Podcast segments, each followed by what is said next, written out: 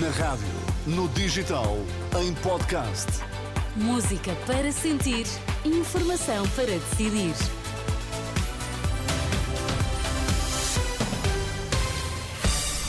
Já vai começar daqui a instantes a edição da noite, mas antes, Pedro Queiro, vamos às notícias em destaque.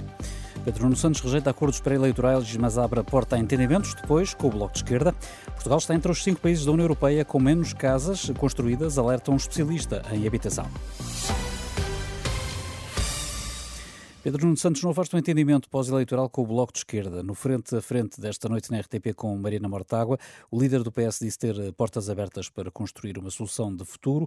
Pedro Nuno Santos recusou, no entanto, qualquer acordo pré-eleitoral, ao contrário do que vem pedindo o Bloco por entender que cada partido deve ir a votos defendendo as suas próprias ideias. Na resposta, a coordenadora do Bloco disse convicta que não haverá maioria absoluta e que a estabilidade política depende de um entendimento à esquerda, disse Mariana Mortágua. Foi um dos debates desta esta sexta para dissecar a seguir na edição da noite.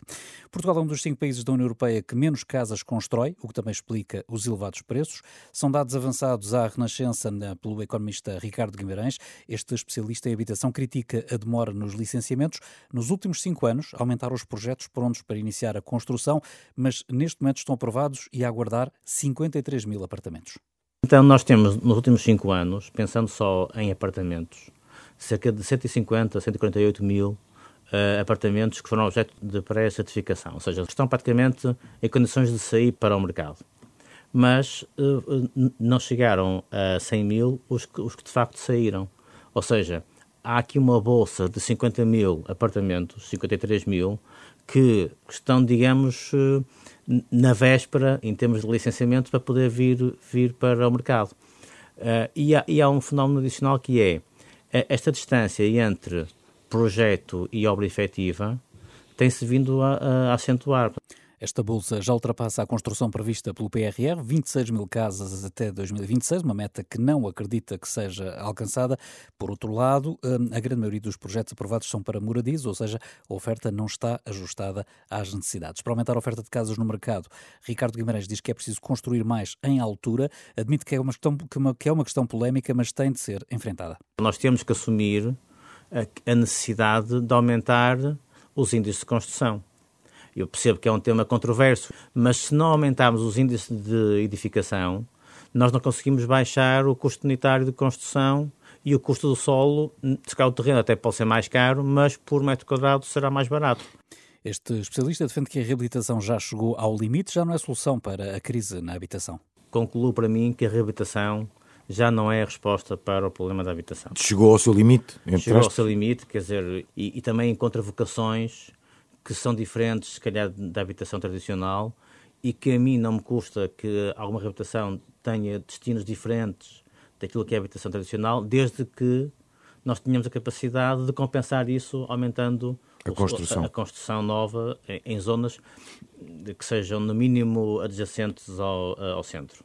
Certos da entrevista de Ricardo Guimarães ao programa Dúvidas Públicas da Renascença, com os jornalistas Sandra Afonso e Arsénio Reis, que pode ouvir este sábado, a partir do meio-dia, e que fica depois disponível em irr.pt e também nas plataformas de podcast. Os oficiais da PSP alertam para o colapso iminente da polícia. Numa carta aberta agora divulgada, o Sindicato Nacional dos Oficiais da Polícia denuncia a falta de investimento de agentes e a pouca atratividade da carreira associada ao estado de degradação em que se encontram viaturas, instalações e equipamentos.